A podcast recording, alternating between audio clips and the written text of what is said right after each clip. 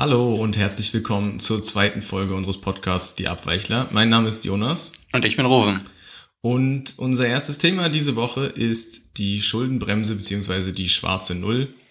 Am Dienstag dieser Woche hat Helge Braun, seines Zeichens CDU, Bundestagsabgeordneter, Chef des Kanzleramts und Minister für besondere Angelegenheiten, im Handelsblatt einen Gastbeitrag geschrieben, der für große Wellen gesorgt hat und nachdem die ganze ordoliberale VWL-Bubble sich im Kreis gedreht hat.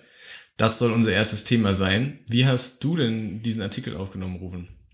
Ähm, ich war zunächst etwas überrascht, muss ich gestehen. Also ich hätte das nicht erwartet von, von einem Unionspolitiker.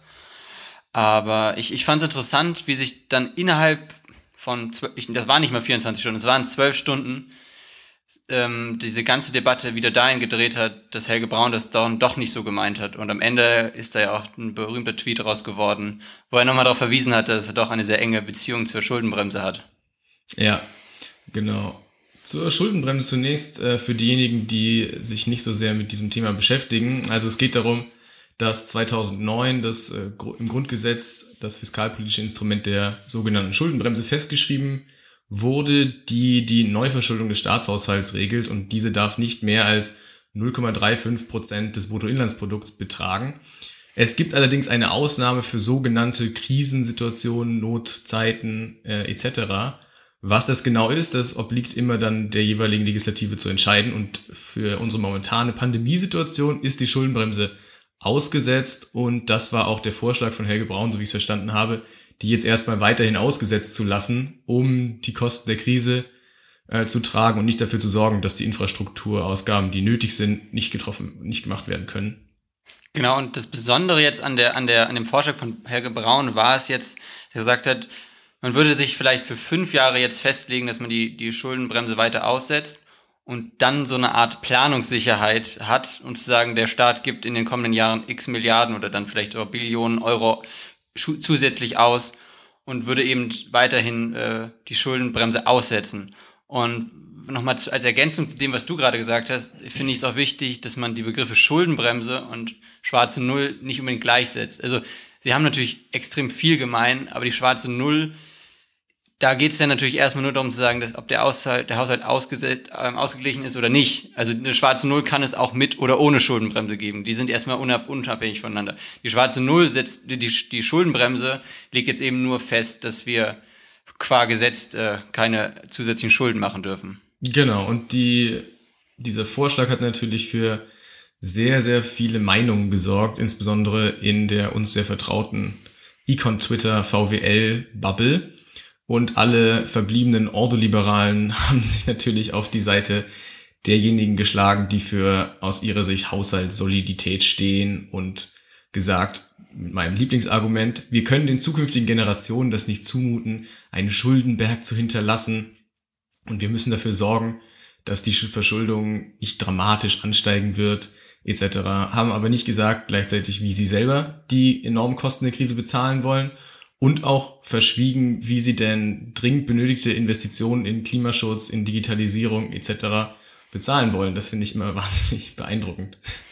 Genau, und eben wenn äh, nicht erwähnt wird, wie man denn selber die gegebenenfalls anfallenden Kosten zahlen möchte oder wie man dafür aufkommen möchte, dann schwingt natürlich immer sowas mit, dass dann gegebenenfalls der Sozial- oder der Wohlfahrtsstaat äh, gekürzt werden muss, weil irgendwo stimmt natürlich das Argument, es gibt sowas wie Aus Einnahmen und Ausgaben und die müssen sich vielleicht die Waage halten im Staat. Das ist ja die, die, die große Frage, wo dann die, die zwei Meinungen aufeinander prallen, aber grundsätzlich äh, ist halt immer die Gefahr, wenn es aus, aus Richtung von Neo- und Ordoliberalen kommt, dass dann auch ein K-Staat bezüglich des Sozialstaats damit verbunden wäre. Einerseits genau das auf jeden Fall.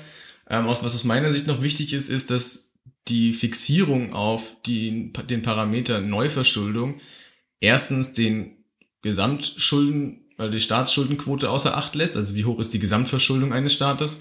Dann lässt es auch noch außer Acht, wie hoch ist die momentane Inflation, wie hoch sind die momentanen Zinsen für Staatsanleihen und wie hoch ist der Investitionsbedarf in Infrastruktur. Und das sind natürlich aus meiner Sicht wahnsinnig wichtige Faktoren, ähm, die durch die bloße Fokussierung auf Neuverschuldung komplett außer Acht gelassen werden.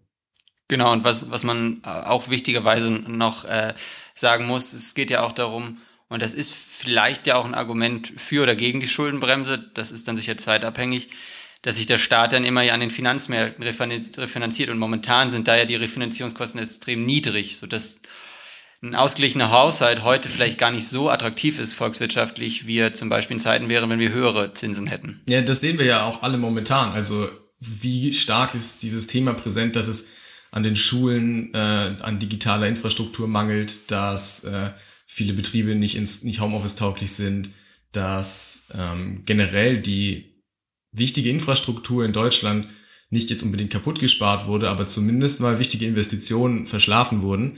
Und dann bringt ein ausgeglichener Haushalt auch nicht so wahnsinnig viel. Natürlich eröffnet der große Spielräume, aber wenn man ehrlich ist, hätte man diese Spielräume aufgrund der Lage an den Finanzmärkten, Stichwort Refinanzierung durch die niedrigen Zinsen und die momentan eher zu niedrige als zu hohe Inflation sowieso gehabt. Und dann ist es natürlich ähm, ein, ein Bärendienst für zukünftige Generationen, dieser Generation keine vernünftige Infrastruktur zu hinterlassen, sondern einen ausgeglichenen Haushalt, der ihnen auch überhaupt nichts bringt, weil es immer natürlich wahnsinnig lange dauert, Infrastrukturmaßnahmen überhaupt umzusetzen.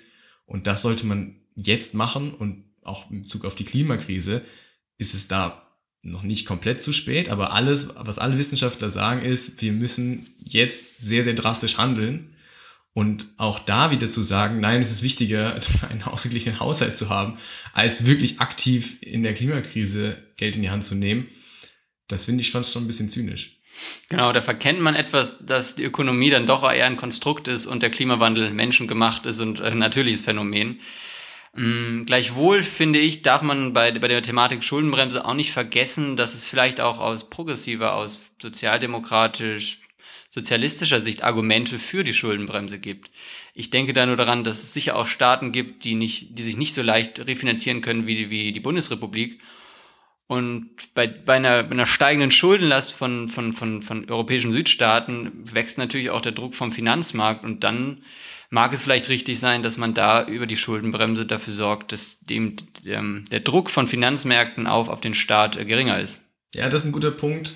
Ähm, was mir noch einfällt dazu ist, man könnte natürlich auch argumentieren, dass die von liberal-konservativer Seite immer ins Spiel gebrachten Entlastungen der so genannten vermeintlichen Leistungsträger im neoliberalen System natürlich auch eine Belastung für den Staatshaushalt sind. Das heißt, alles, was weniger an Steuernahmen reinkommt, hinterlässt eine größere Lücke im Staatshaushalt. Das heißt, da hast du recht, eine Schuldenbremse könnte auch verhindern, dass man wie zum Beispiel jetzt äh, Trump in seiner Amtszeit einen enormen Taxcut für sehr reiche äh, Personen vornimmt. Und ich, ich, wie gesagt, da wollte ich nochmal darauf zurückkommen, was ich vorhin meinte, dass wir auf, auf Seiten des Staates vereinfacht gesagt Ausgaben haben für Soziales und dann noch vielleicht für Infrastruktur. Und ich würde vielen ähm, Neoliberalen doch unterstellen, dass sie erkannt haben, dass möglicherweise die Infrastruktur in Deutschland nicht mehr auf dem besten Stand ist. Und dann ist es so, wenn wir keine, wenn wir uns keine, keine zusätzlichen Steuern erheben wollen, dann müssen wir irgendwo die Ausgaben kürzen. Und dann müsste es ja notgedrungen im Sozialen, weil das Soziale ja nicht unbedingt unsere Zukunft ist, sondern die lästige Gegenwart. Ja, aber das fehlt mir eben noch, dass von denjenigen das klar benannt wird. Also ich habe das nicht vernommen. Hast du es vernommen irgendwo? Nee, aber ich finde, habe hab das Gefühl, dass es in den Debatten immer so ein wirkmächtiges Argument ist, wer soll das bezahlen? Und dann wird an die schwäbische Hausfrau appelliert, obwohl sie ja angeblich jetzt beerdigt ist. Das sehe ich eben noch nicht so. Aber das sind dann halt die Argumente, die so eine, so eine starke Macht haben im Diskurs, dass es dann meist zu Ende ist mit der Debatte. Ja, aber wo wollen denn genau diejenigen, die sich für die Schuldenbremse stark machen, zukünftig das Geld hernehmen.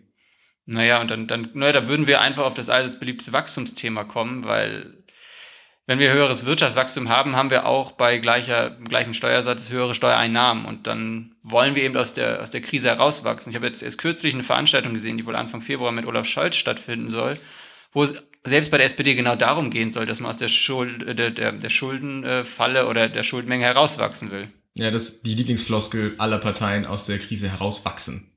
Wir müssen rauswachsen. Genau, also das ist natürlich, wäre natürlich ein ganz anderes Thema, wenn man jetzt äh, grundsätzlich über, über Wirtschaftswachstum und die Funktion von Wirtschaftswachstum diskutieren will. Aber im Grunde ist das das einzige Argument, was viele auf ihrer Seite haben, wenn es darum geht, äh, die Schuldenlast zu verringern, ohne die Einnahmenseite zu erhöhen. Ja, the holy grail of economics. Genau, aber prinzipiell um nochmal auf das Ausgangsthema zurückzukommen, Schuldenbremse, nachdem wir uns jetzt ja eher mit, mit den wirtschaftspolitischen Implikationen auseinandergesetzt haben, würdest du sagen, dass das irgendwo für Sprengstoff innerhalb der Union sorgen kann, was Helge Braun da jetzt angestoßen hat, oder meinst du, das wäre eher eine Eintagsfliege jetzt im Laufe der Woche? Ja, das ist ein sehr wichtiger Einschub. Ich glaube, es gibt nämlich genau eben diese zwei Dimensionen. Die eine Dimension ist natürlich das Inhaltliche, worüber wir jetzt geredet haben. Aber das, man darf natürlich nicht verkennen, dass gerade bei ähm, dem Berliner Politikspielchen mit, ich schreibe hier einen Gastbeitrag in diesem Medium, ich äußere mich so und so, natürlich es auch immer eine strategische Komponente gibt. Und da finde ich den Ansatz ganz interessant zu sehen, wie darauf reagiert wurde. Und da muss man sagen, hat natürlich diese Steilvorlage von dem Merkel-Intimus Helge Braun, dem aus mein, nach meiner Wahrnehmung keine wirklichen Karriereambitionen momentan nachgesagt werden, äh, Armin Laschet damit zu einem sehr leichten Sieg verholfen, indem er einfach sich hinstellen konnte und sagen konnte, nein, die Schuldenbremse ist Markenkern der CDU und wir bleiben da wirtschaftspolitisch hart, was natürlich ein klares Signal an das Märzlager ist, dass ihre Vorstellung von Wirtschafts- und Industriepolitik, äh, nein, Wirtschafts- und Finanzpolitik ähm, unter Armin Laschet eine Fortsetzung finden. Und deswegen könnte ich mir auch vorstellen, dass das gar nicht mal so unwillkommen war, dass sich jemand nach vorne traut, nur für den einzig und allein für den Zweck, dass dann wieder besprochen werden kann. Da muss ich gestehen, aus so einer, aus einer taktischen Erwägung habe ich das Ganze noch gar nicht betrachtet. Aber ja, so wie das jetzt positioniert ist, hat natürlich, sagen wir mal, das, das Merkel-Lager in Anführungsstrichen, auch wenn ich nicht weiß, wie sich Angela Merkel zu der Thematik positionieren würde, ja doch irgendwo erstmal ein Statement gesetzt. Und dann würde das ja zunächst erstmal bedeuten, dass man äh, sich jetzt erstmal weiter, sagen wir mal, vielleicht eher links positioniert hat bezüglich dieses Themas und wenn man jetzt die ganze Union weiter nach rechts ziehen wollen würde, wird das natürlich extrem schwer fallen in den nächsten Monaten. Und aus dem Gesichtspunkt ist es natürlich äußerst interessant, dass das sozusagen Braun sich in Anführungsstrichen vielleicht geopfert hat für den Erfolg eines, eines Mitte-Kandidaten. Ja, nicht unbedingt für den Erfolg, sondern ich glaube, wie gesagt, ähm, dieser Artikel ist in der Welt und er hat ja gesagt, das war nicht mit Merkel abgesprochen. Das kann man jetzt glauben oder nicht, ist ja auch egal. Auf jeden Fall hat ein ranghohes CDU-Mitglied und ein aktiver Politiker unseres Landes diesen Beitrag veröffentlicht und den kann man ganz, wenn man ihn extrahiert von allem anderen, nur als eine Annäherung an das Mitte-Links-Lager sehen, an die Grünen, an die SPD, an die Linke. Und das wurde dann von denjenigen, die Machtansprüche in naher Zukunft formulieren möchten, wieder torpediert. Das heißt, man hat es sehr geschickt geschafft, denjenigen, die in äh, Wahlkampf, in Wahlkämpfen demnächst aktiv werden, einen Punktsieg zu geben, eine Profilierungsmöglichkeit und gleichzeitig hat man inhaltlich einen Schwerpunkt gesetzt, der signalisiert, wir sind bereit, auf andere Leute zuzugehen. Denn wenn man ehrlich ist, ist es ja nichts anderes als genau das. Jeder einzelne Meinungsbeitrag von Personen, die einen Rang haben wie Helge Braun, ist natürlich auch ein Signal an den politischen Gegner. Genau, und wie gesagt, es war ja auch erstmal nur ein, ein Beitrag von Helge Braun im Namen von der Privatperson Helge Braun. Also ich meine nicht, dass er das sozusagen als Bundeskanzleramtsminister getätigt hat, sondern eben als Privatperson. Genau. Und deswegen ließe sich dadurch ja drüber streiten, was für eine Wirkung das hat, aber es scheint ein taktischer äh, Schachzug gegeben, weil es gewesen zu sein. Die Frage, die mir bei der Schuldenbremse zurzeit immer noch kommt, weil sie ja ausgesetzt ist, Helge Braun hat jetzt einen Vorschlag gemacht, wie man das möglicherweise für die nächsten Jahre gestalten kann. Interessant wäre dann eben auch von äh, entschiedenen Befürwortern der Schuldenbremse zu hören, wie lange wollen die, die die Schuldenbremse noch an ausgesetzt sehen. Sobald wir jetzt alle geimpft sind, äh, wollen wir sie wieder einführen oder hast du da eine Idee, wie da möglicherweise von Seiten der Neoliberalen gedacht wird? Ja, ich glaube, der Versuch derjenigen Kräfte, die die Schuldenbremse befürworten, ist, dass man sagt, 2022 sind die Folgen der Pandemie noch so stark zu spüren. Wir einigen uns darauf, dass äh, die Schuldenbremse für dieses Jahr auch noch ausgesetzt wird, ähm, was natürlich enormen Spielraum ermöglicht und danach versucht man quasi äh, den, den Staatshaushalt wieder so zu machen wie vor der Krise und man hält prinzipiell an dieser Schuldenbremse fest. Wobei man auch sagen muss, dass die formalen Hürden für die Abschaffung der Schuldenbremse natürlich auch enorm hoch sind, weil sie ja im Grundgesetz festgeschrieben wurde. Ähm, und da kann man auch noch mal ein bisschen so die Rolle derjenigen äh, betrachten, die daran alles beteiligt waren. Denn das bedarf ja einer Zweidrittelmehrheit im Bundestag und Bundesrat. Und da waren auch sehr, sehr viele Leute dabei, die sich heute als klare Gegner der Schuldenbremse positionieren. Genau, also, also da sei es, nur, sei es nur die SPD, die natürlich das gerade mitträgt mit ihrem Finanzminister, aber innerparteilich gärt es ja. Aber wenn man auch die Grünen, die sicher gerade eine andere Positionierung dazu hatten, aber 2009 zum, zum Teil ja auch im Bundestag waren, auch wenn eine kleinere Fraktion wie jetzt in Zukunft. Und im Bundesrat haben sie ja gegebenenfalls auch in einer oder anderen Regierung gesessen. Aber sich da so komplett rausziehen, das, das geht natürlich nicht. Und ja, es ist die Frage, wie kriegt man dieses Konstrukt, wenn man es abschaffen will, denn überhaupt aus der Welt? Wenn wir uns jetzt den zukünftigen Bundestag angucken und die gegen, gegenwärtigen Umfragen, kann man nicht davon ausgehen, dass die Union äh, so sehr verliert, dass es eine progressive Front gibt, die die, Mindest, die, die, die Schuldenbremse abschaffen würde. Ja, vor allem nicht mit Zweidrittelmehrheit, ne? Genau, das ist der Punkt. Ja. Naja, was auch mal interessant ist, ist ja auch die quasi historische Komponente der Schuldenbremse in, zu untersuchen. Also sie wurde 2009, ich glaube Anfang 2009, in Deutschland ins Grundgesetz geschrieben. Das war eine Zeit, in der in Europa die Diskussion tobte, Austeritätspolitik ja oder nein. Und das auch in der Fachdebatte in der VWL ein sehr großes Thema war, wo, korrigiere mich, wenn es falsch ist, ich mittlerweile denke, dass es fast eine Konsensmeinung ist, dass die Austeritätspolitik gescheitert ist und dass es falsch war, so streng auf das Spardiktat in Europa zu setzen. Ähm, das ist natürlich eine, eine schwierige Frage, ob wir uns jetzt stärker so auf den, den innerakademischen Diskurs beziehen. Da, da glaube ich, können wir beide zu wenig zu sagen, weil der dann doch sehr abgehoben stattfindet. Aber medial finde ich auch, dass momentan einige Ökonomen auftreten, die das etwas, etwas kritisch sehen. Ja, nicht nur das, auch wenn ich mir den IWF anschaue beispielsweise. Oder, also das war, die waren ja damals schon auch von der Zentralbank, gab es sehr, sehr viele Stimmen, die ähm, im, jetzt vor allem im Nachhinein ex post sagen, dass das die falsche Strategie war. Und da finde ich schon bemerkenswert, dass, dass diese Erkenntnis sich offensichtlich nicht zu den meisten deutschen Haushaltspolitikern auf konservativer und liberaler Seite durchgeschlagen hat. Das stimmt natürlich. Da würde ich auch sagen, gerade auch was die großen internationalen Organisationen betrifft, da gibt es, glaube ich, eine leichte Verschiebung in der Wahrnehmung. Also ich glaube, der, der, Peak, der Peak des Neoliberalismus ist dahin, sowohl in den Vorschlägen als auch in der Ideologie. Die Frage ist dann nur, wie kriegen wir das, was man die letzten 20, 30 Jahre implementiert hat, wieder aus der Welt? Und Beispiel Schuldenbremse zeigt es, dass es äußerst schwierig ist. Ja, aber ich glaube, da kommt einiges in Bewegung. Also das würde ich auch daran festmachen, zum Beispiel, wie die Reaktion ausfiel, die doch sehr, sehr harsh und sehr, sehr stark war, nach dem Motto getroffene Hunde bellen, äh, beißen. ähm, beispielsweise bei Lars Feld oder beim IFO-Institut in Bezug auf die Schuldenbremse, dass es da weniger auf der argumentativen Seite äh, Überzeugendes gibt, sondern eher dann ad personam argumentiert wird und ähm, der ganz prinzipielle Hammer rausgeholt wird. Genau, also die, das Gefühl ist da, dass eigentlich keine Debatte geführt wird, sondern dass es einfach unhinterfragbare Gesetzmäßigkeiten gibt oder so, die es nicht zu hinterfragen gilt. Und da ist die schwarze Null, glaube ich, für einige sowas wie eine, wie eine heilige Kuh. Ja, der Markenkern der CDU.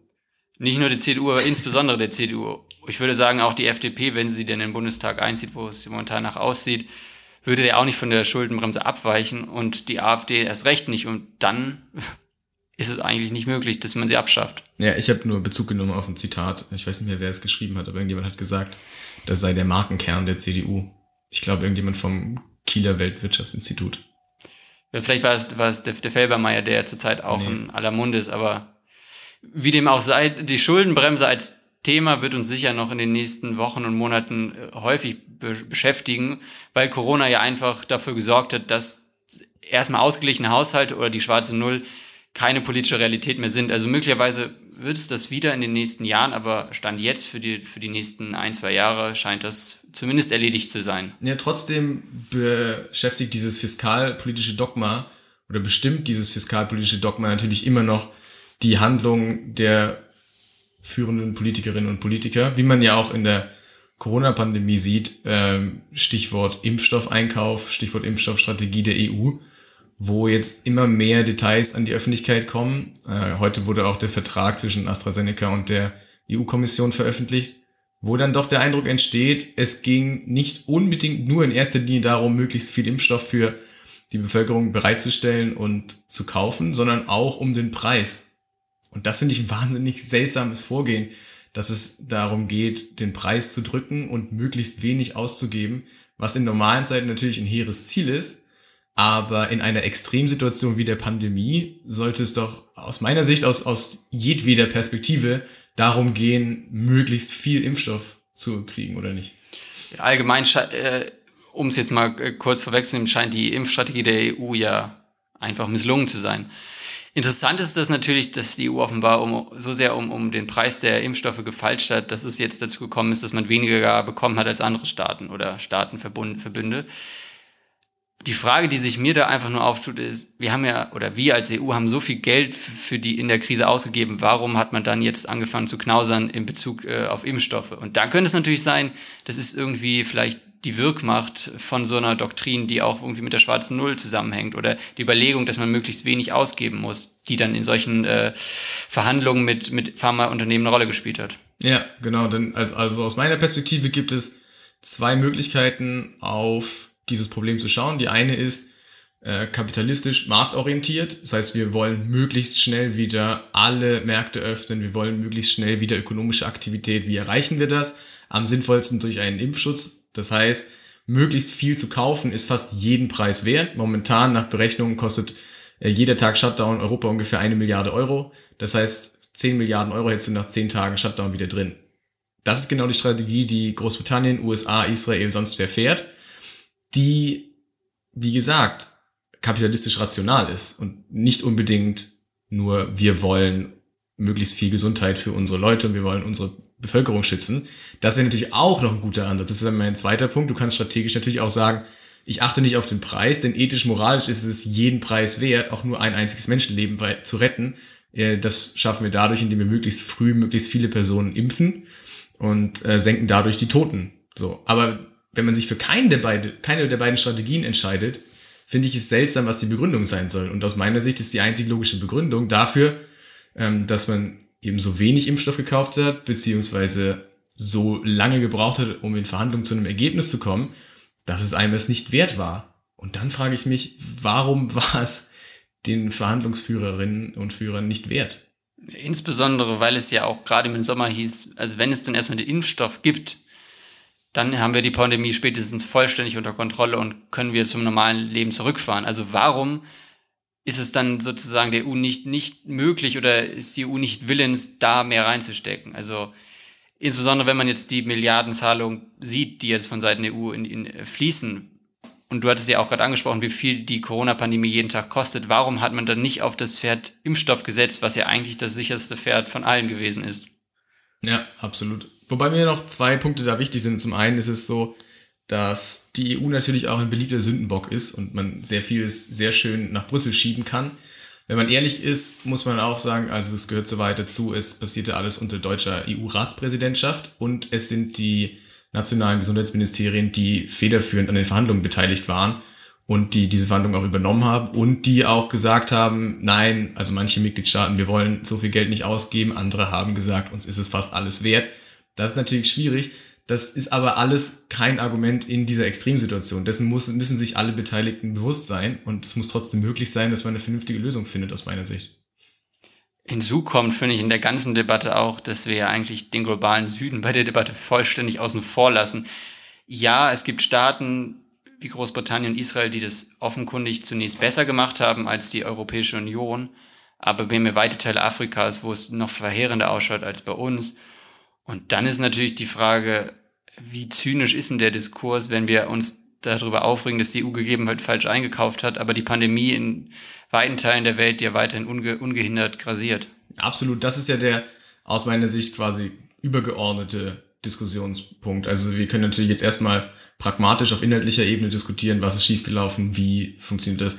Das ist aber sehr pragmatisch bezogen auf unsere jetzige Situation. Wenn man mal den größeren Blick wagt, stellt sich natürlich sowieso die Frage, warum funktioniert denn vieles in dieser Verteilung suboptimal? Also wenn man sich überlegt, wie viel Geld auch von staatlichen Quellen in die Erforschung des Impfstoffs und in die Kapazitäten reingeflossen, reingeflossen ist, dann fragt man sich natürlich schon, warum wird es dann diesen privatwirtschaftlichen Unternehmen ermöglicht, so viel Profit damit zu generieren? Also AstraZeneca ist meines Wissens nach das einzige Unternehmen, das versucht, äh, kostenneutral den Impfstoff anzubieten, also dass der Preis den Kosten entspricht.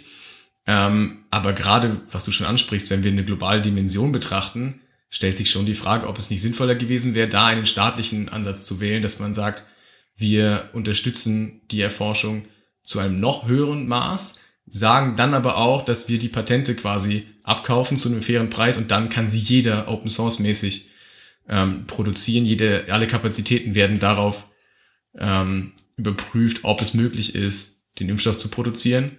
Und aus meiner Sicht ist diese reine Marktlogik gescheitert. Also die Impfstoff, der Anreiz, diesen Impfstoff zu entwickeln, der ist natürlich da, das kann man auch nicht bestreiten. Aber alles seitdem orientiert sich an einer Marktlogik, nachdem es unter gewissen Umständen eben keinen Sinn macht für Unternehmen, mehr zu produzieren oder Kapazitäten auszuweiten. Und das geht zulasten unserer, also uns, von uns allen. Und wenn man es zu Ende denkt, bedeutet das natürlich auch mehr Tote.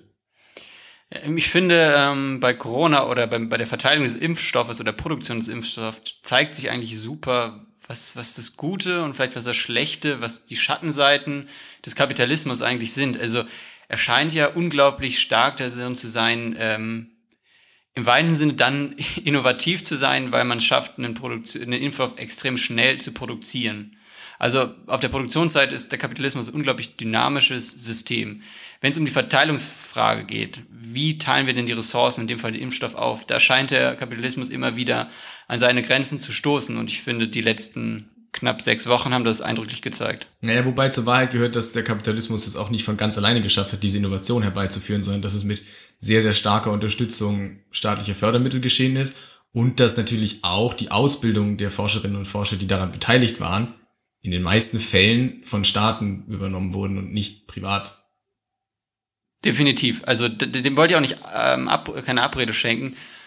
Nur die Frage, und die werden wir nie abschließend beantworten, so dass, dass der letzte, letzte, die letzten paar Schritte zum Impfstoff, die sind dann ja doch gegangen worden, weil da sehr viel Risikokapital reingeflossen ist in die Impfstoffentwicklung. Und das wäre ja nicht reingeflossen, hätten sich, hätte das Kapital da keine Anlagemöglichkeiten gesehen. Und vielleicht hätte man das auch über staatliche Akteure hinbekommen, vielleicht genauso gut, aber wir wissen es nicht. Aber rein ex post betrachtet hat sich da natürlich äh, eine, die dynamische Seite des Kapitalismus auf jeden Fall gezeigt. Ja, aber wir wissen ja auch nicht, ob es ohne diesen Kapitalanreiz zum Beispiel noch schneller gegangen wäre. Also alles, was ähm, Marktlogik und der Markt verhält sich rational ähm, angeht, kann man sehr gut beobachten an zum Beispiel der GameStop-Geschichte dies, diese Woche. Ähm, da komme ich auch gleich noch dazu, wenn es um den Liebling des Monats geht. Aber ich glaube, dass es zu einem gewissen Grad müßig ist, darüber zu diskutieren, was wäre, wenn und in welchem System funktioniert es besser. Ähm, aber es ist, glaube ich, doch zielführend festzuhalten, dass der ganze Prozess nach der Erforschung des Impfstoffs suboptimal gelaufen ist und dass es da viel Potenzial gibt, mit staatlicher Intervention mehr rauszuholen für das Gemeinwohl. Da würde ich dir auf jeden Fall, Fall zustimmen. Und vielleicht, um, um den Bogen auch zum, zum ersten Thema zu schließen, hätte es die Schuldenbremse vielleicht schon vor 30 Jahren gegeben, vielleicht wäre der Impfstoff ja auch nie entwickelt worden, weil, wie du schon sagtest, viele Forscher, viele Forscherinnen waren an äh, staatlichen Institutionen und haben da äh, ihr Handwerk gelernt. Und wenn die, weit, die so unterfinanziert wären wie heute, vielleicht hätte es diese klugen Köpfe nie gegeben. Genau, ja. Das soll es dann bezüglich Corona respektive Impfstoff und Schuldenbremse für heute auch gewesen sein. Ähm, da wir jetzt knapp die halbe Stunde fast schon erreicht haben, würden wir dann zur abschließenden Kategorie zum Liebling des Monats kommen.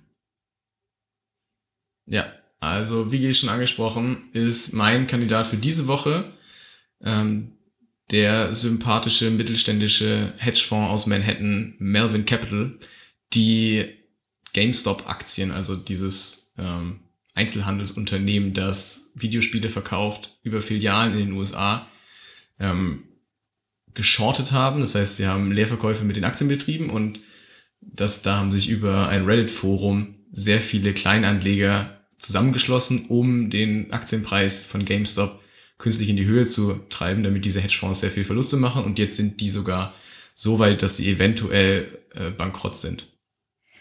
Interessant, weil ich hatte das immer nur über Überschrift verfolgt die Woche und dachte mir, mich interessiert GameStop nicht. Es ist, es ist ich habe mit, hab mit der Welt nichts zu tun, aber jetzt so wie, wie du schilderst, äußerst interessant.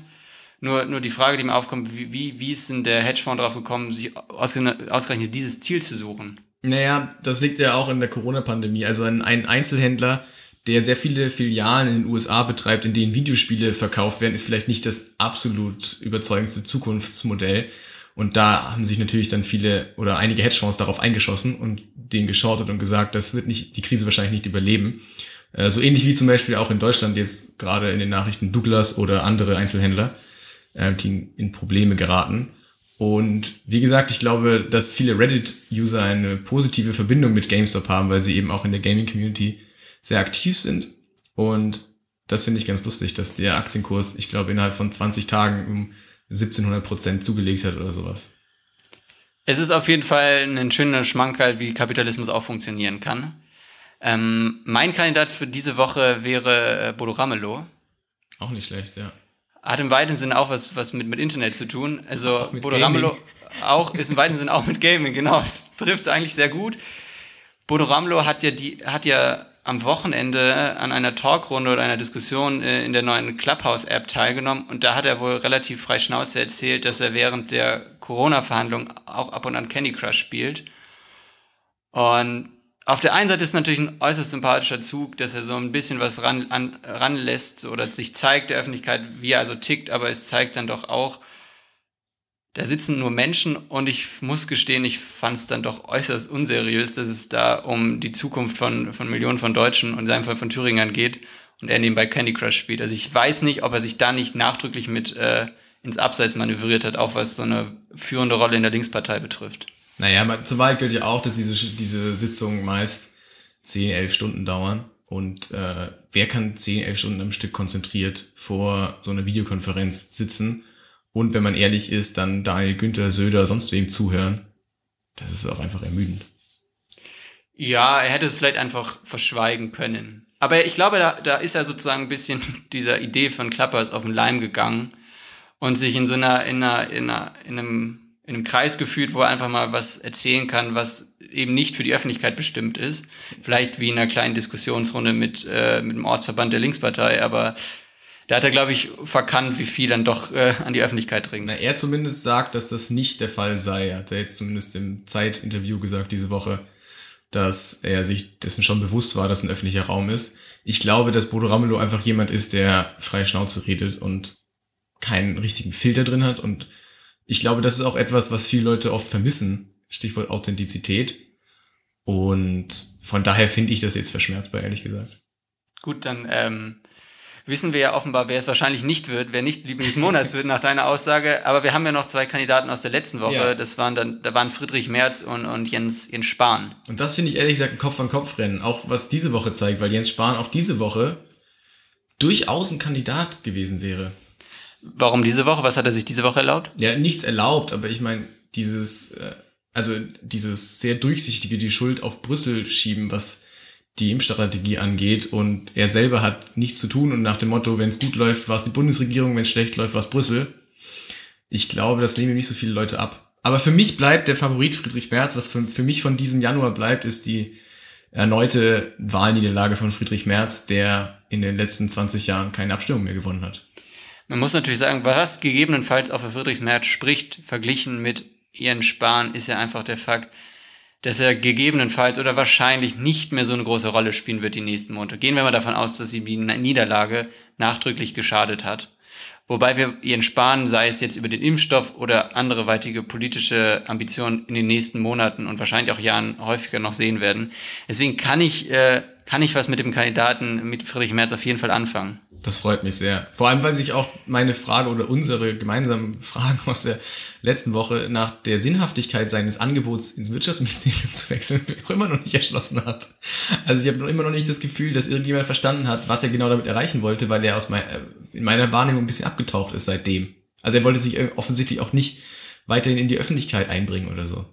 Im Zweifel müssen wir auf seine Memoiren hoffen, die irgendwann noch kommen werden. Also er hat ja schon viel publiziert sehr viel geistreiche Literatur verzapft, aber so ein persönlicher Rückblick auf sein eigenes Leben, also der wird uns dann wahrscheinlich eine Antwort auf die Frage geben, was das Ganze sollte. Musst du sein, sein Notizbuch finden und ihm zurückgeben, dann kriegst du das Buch. Immerhin. Das musst du vielleicht für unsere Zuhörer und Zuhörerinnen erklären, was du mit der kleinen Anspielung meintest. Das mache ich als Cliffhanger in einer der nächsten Folgen. Okay, also es ist auf jeden Fall eine, eine witzige Geschichte für alle die, die es noch nicht kennen. Bis dahin, vielen Dank für euer Zuhören und tschüss. Ciao.